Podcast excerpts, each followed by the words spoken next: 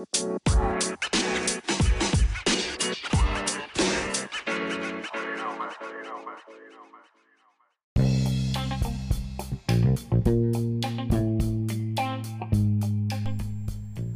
い、こんにちは、エアコとエアポートです、えー私が見たアニメを記録紹介するポッドキャスト、とあるアニメのダイアリー。えー最近は年末年始を迎えまして、まあ、秋アニメもほぼ最終回を迎えて、あと数作品、まだ最終回、えー今週、これからっていう作品もあるんですが、えーで、えー、と1月からの冬アニメが大体が第2週からの、えー開始と。さすがにねあの他の例えばあの夏とか秋とかはもう第1週目からバンバン、新アニメが始まってたんですが正月ということで、えー、1週遅れという感じなんで、えーまあ、日頃あのーまあ義務じゃないですけども、まあねあのー毎週毎週、え新作アニメの新しいエピソードが配信されて、えそれを見たりあといろいろと、あのまあ、最近で言うと、ね、冬アニメで見てないのが多かったんでそれを、えー集中してみたりとかいう感じで、えー自分がこう見たいアニメっていうよりちょっとあの見なきゃいけない系の見方を、えしていたんですがちょっと余裕ができて、え見たいアニメを、え今見る感じで見ています。えーっとそうですね、あの、アベマで配信、アベマも本当に年末年始モードに入って、いろんな作品を、あの全話一挙配信とかやってて、あの、先日のクリスマスイブには、スクールデイズを、えークリスマス恋愛アニメスペシャルという銘打って、えー全話一挙配信をして視聴者が70万人以上でコメントが30万件以上というょっとあの、まあ、他のアニメが一体どんな数字なのかって見てないんでよくわからないんですけども、えーちょっと考えられない数字視聴者がいて、まあ、このアニメ、まあ、それだけこう注目をされているし、まあ、それを、えークリスマスの日にクリスマスイブに配信して、えーアベマややりよったなという感じで結構、えー、Twitter ネット等で話題に、えーなってましたね。で、まあ、他の作品もいろいろとあの一挙配信やこれからもありますのでそこからいろいろピックアップして見ていこうかなと。いうふうに思ってます。で今日です。今日今日今回は、えーそんな、えー年末にふさわしい、えー年間ランキングですね。それを、えーひっそりと、えお話ししたいと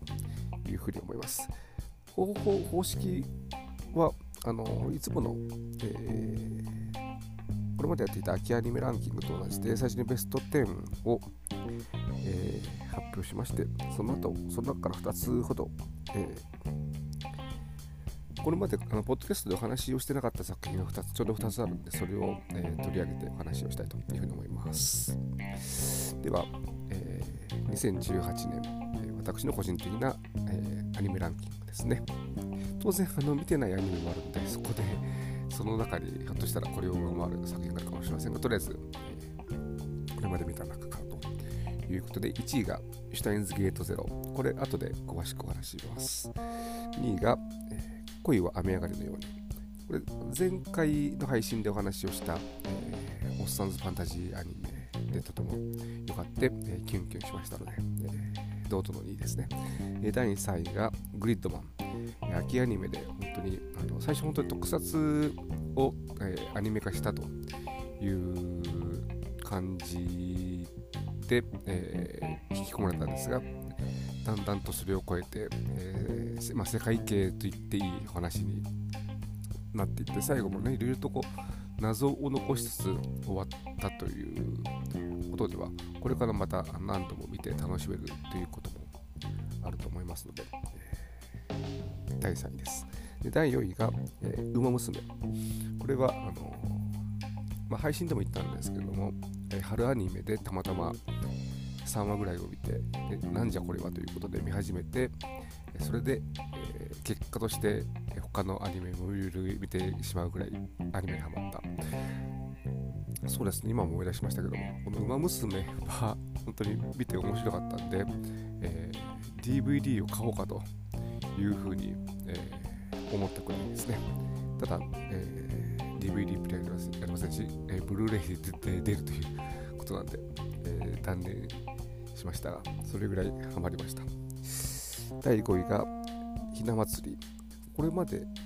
シュタインズゲートとウマ娘とひな祭りで、えー、春アニメが上位に来てたな来たなと私も自分で驚いたんですが、ね、あのちょうどこの頃からアニメにハマったんで、まあ、その時のこうインパクトが強かった。ひな祭りもこれ後でちょっとあの改めてお話をいたします。第6位が空よりも遠い場所。これはまああの多分年他の人のいろんな、え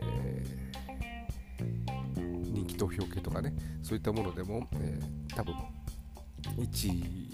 の有力候補ですね今年の。これというかゆるキャンとかその辺が来るんじゃないかなというふうに思ってますけれども。で第7位がハッピーシュガーライフ。第8位がプラネットウィズ。でこれが両方とも夏アニメで。こうやって言うと夏アニメがやっぱりちょっと谷間的に、あのインパクトのある作品がなかったかなっていう当然あのみんなあのそれぞれ面白かったんですけども、まあ、その中で、えー、その中でもインパクトが強かった作品「ハッピーシュガライフは」えー、本当にメンヘラしか出てこないえー、まあ、サイコホラーと言っていいと思いますが、えー、ね、2018年のスクールデイズというふうに表現した方もいらっしゃいますがそんな感じでとても、えー、恐ろしいし次が、えどうなるのか気になるハラハラドキドキしながら、え見たアニメで。ただちょっと個人的にはあの前半のテンションに比べて後半からラストにかけてはちょっとこう着地するたびにだんだんと話がこう小さくなってしまったなというのがちょっと残念なところです。で、プラネットウィズは、えー、ロボットアニメの体をしながら、えー、それとは別のもっと壮大なことを語ったアニメということで、なかなか、あのー、話題にはなりませんでしたが、このアニメがいいと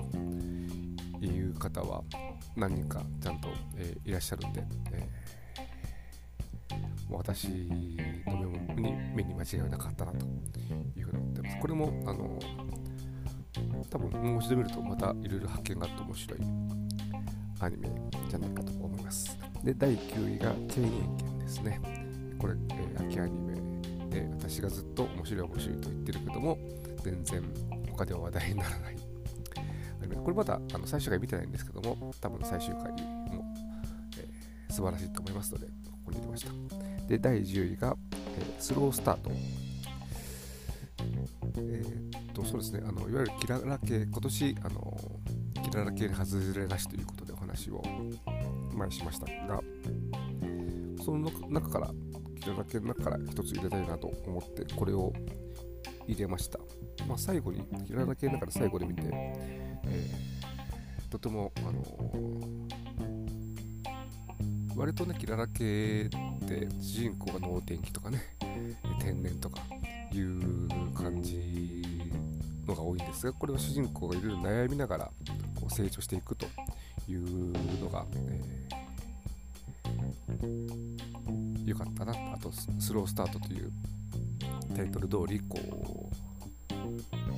ゆっくりゆっくり話が進んでいくというのも良かったと思います。ので、えー、ベスト10に入れました。はいそんな感じで、えー、今年の年間ランキングベスト10です。あとはじゃあえー、っとシュタインズゲートゼロとひな祭りについてそれぞれを簡単に、お話したりをしたいと思いますのでよろしければ引き続きお聞きください。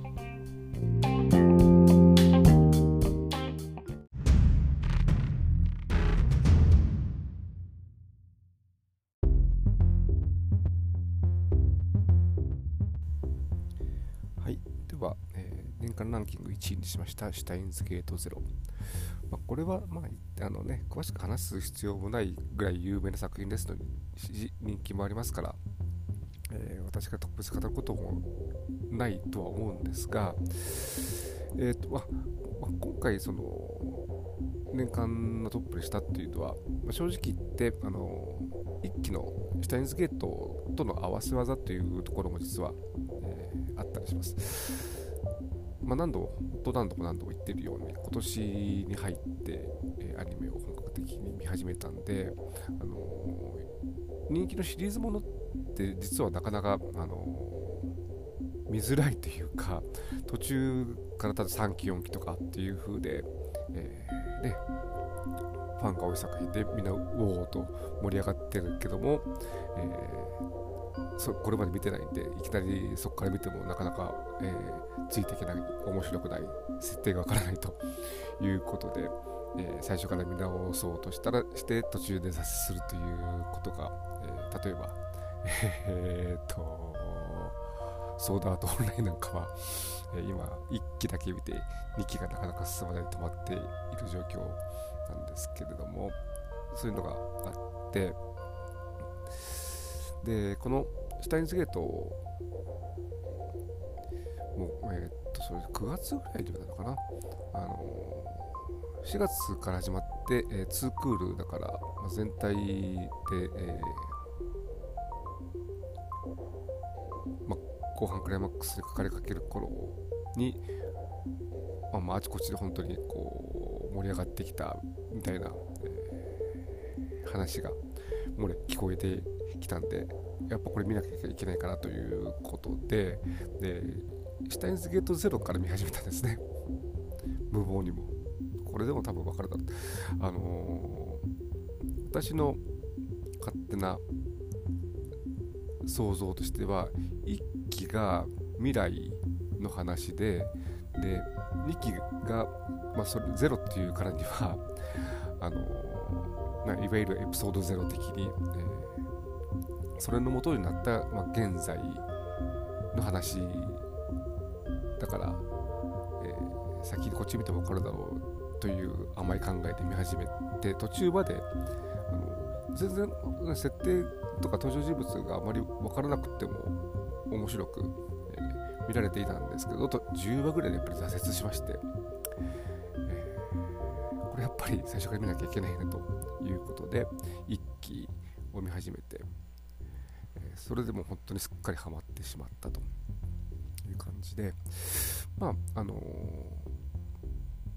要はタイムリープあと、まあ、タイムループといいますか、え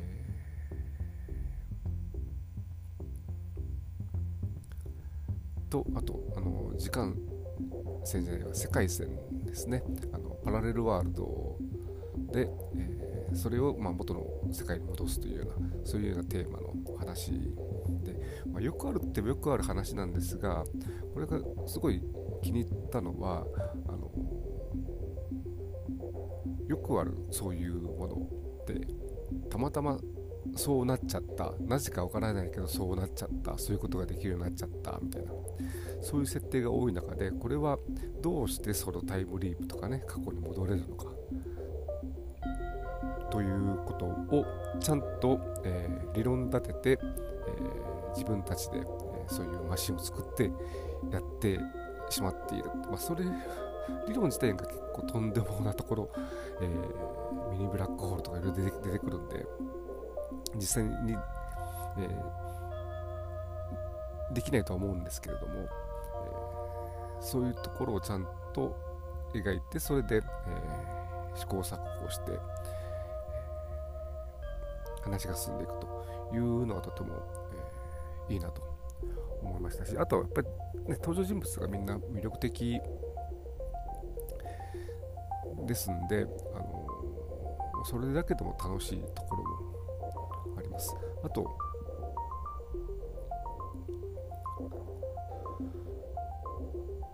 まあ、やっぱり、あの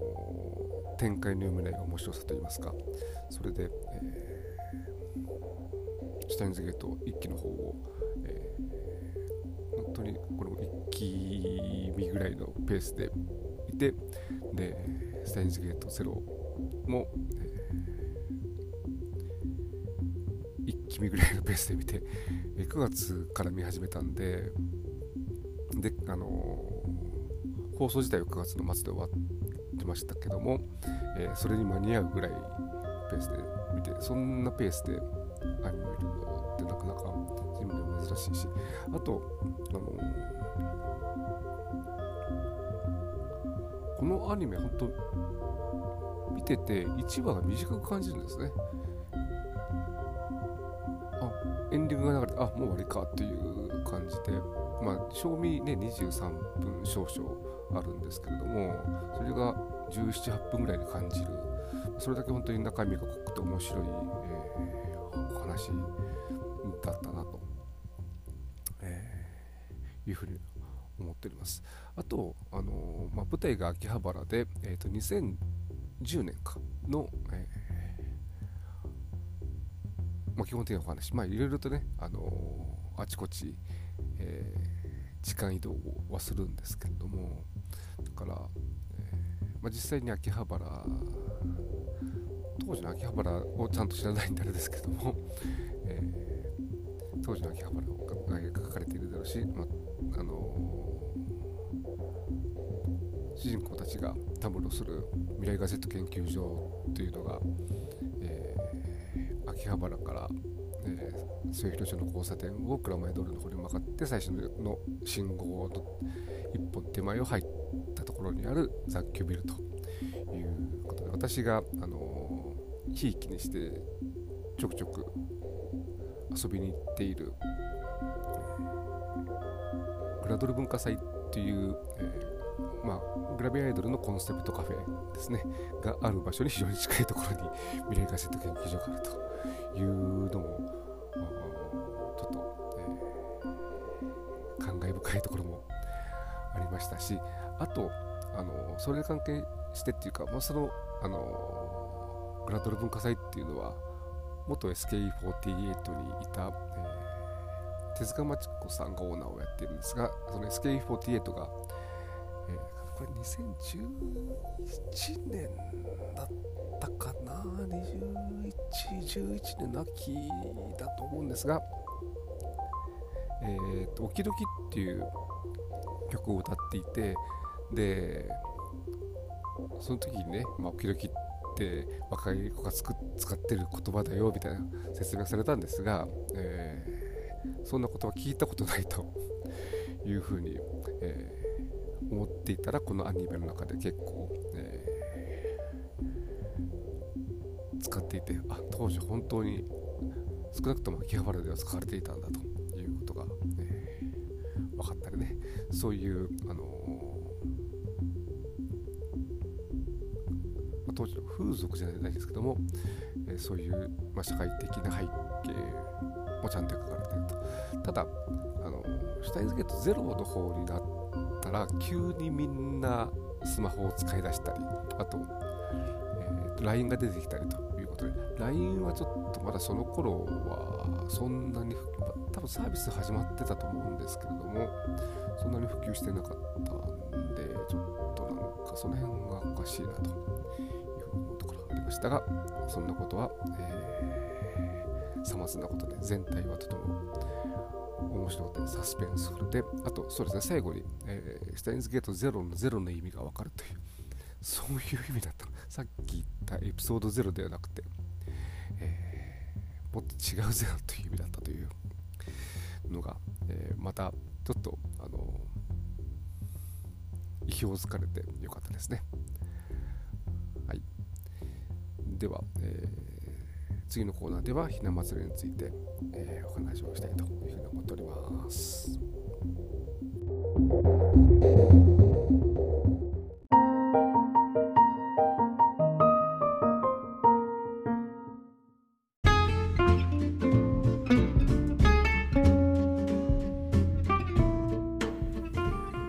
ちょっとあの下につけと長く喋りすぎたんで、えー、ひな祭りは簡単に短めに。えー、っとこのアニメ、えー、コミックが原作で、えー、簡単に、えー、あらすじっていうか設定をお話ししますと主人公の、えー、ヤクザの、えー、まあ、若頭クラスの、えー、っとエリートヤクザ経済ヤクザっていうか、えそんな感じの、え男のところに突然、え異世界から、え中学生の女の子がやってきて彼女が実は超能力使いだということで、まあ、それで起こる、えー、ドタバタコメディなんですが、えーま、その女の子ひながどうも異世界では、えー、その超能力を使って、え、殺人兵器的なね、えー、使われ方、まあえー、暗殺みたいなことをやってきたようなことを、えー、匂わせるところがあってでそれがまあこちらにやってきてそうじゃない世界を知ってこう成長とまではいけないいかないですけども、えー、最初は本当に世間知らずでそれであの起こすえドタバタが、まあ、このアニメの面白さの一つなんですが、えー、それがだダメだということを知ってこう成長していくというのが、えー、多分この アニメのメインだとは思うんですが、えー、我々視聴者が、えー、ハマったのは、えー、2話でそのヒナを追って異世界からやってくる同じ、えー、超能力少女のアンズですね、えー、これがあのこのキャラが、えー、とても素晴らしくて、えー、もう本当にアンズにどれだけ泣かされたことかと いう、まあ、彼彼女も異世界で、えー、同じような、えー、仕事というか、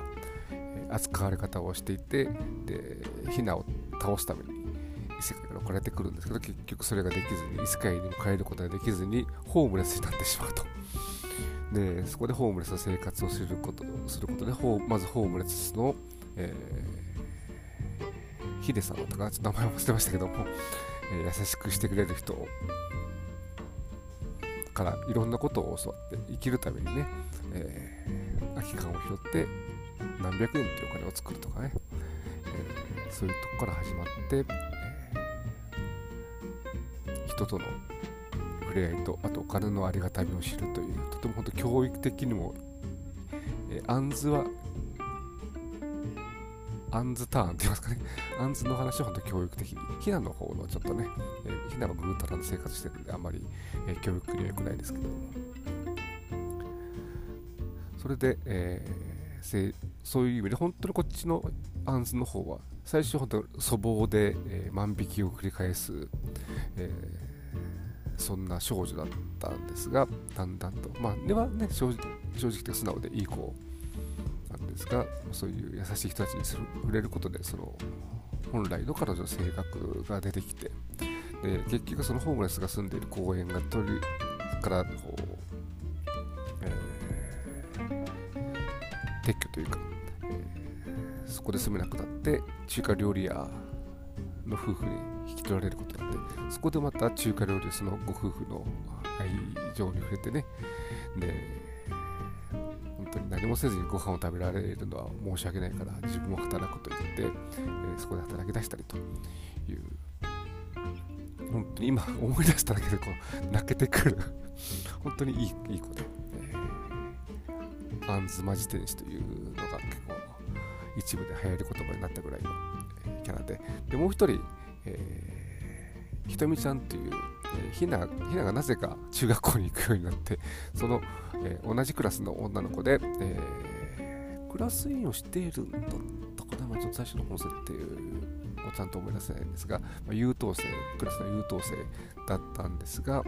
ひょんなことから、えー、そのヤクザのね新田が通っているバーのえー、バーテンダーをすることになってしまってそこからまあ本当に典型的な、ね、巻き込まれキャラでいろんなことに巻き込まれて いろんなこうことをやらされていろんな厄介な目に遭うという。それでもたくましく生きていくという。本当この3人のそれぞれの、えー、個性あるキャラとあとはやっぱりあのヒナを、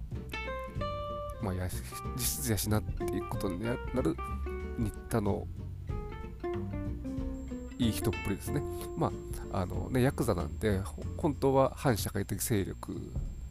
の人ですから、それを、えー、まあ、美化してるっていう批判も一部ではあったようなんですが、そうは言っても、えー、ひなに振り回されながらも、えー、彼女は温かく見守って、えー、なんとかね、えー、マットな人間に、しようとするという。その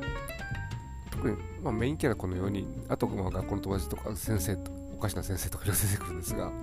えー、この4人の、えー、いろんな思いが通じたりすれ違ったり、えー、空回りしたりということで本当に泣き笑い毎回泣き笑いのとても、え言で言うと爽やかになるのかな。本当に人情コメディというそんな感じのいいアニメでした。最近ちょっと見てないんでもっぺんあの久しぶりに改めて、えー、見てみようかなというふうに思います。はいそんな感じで今回は、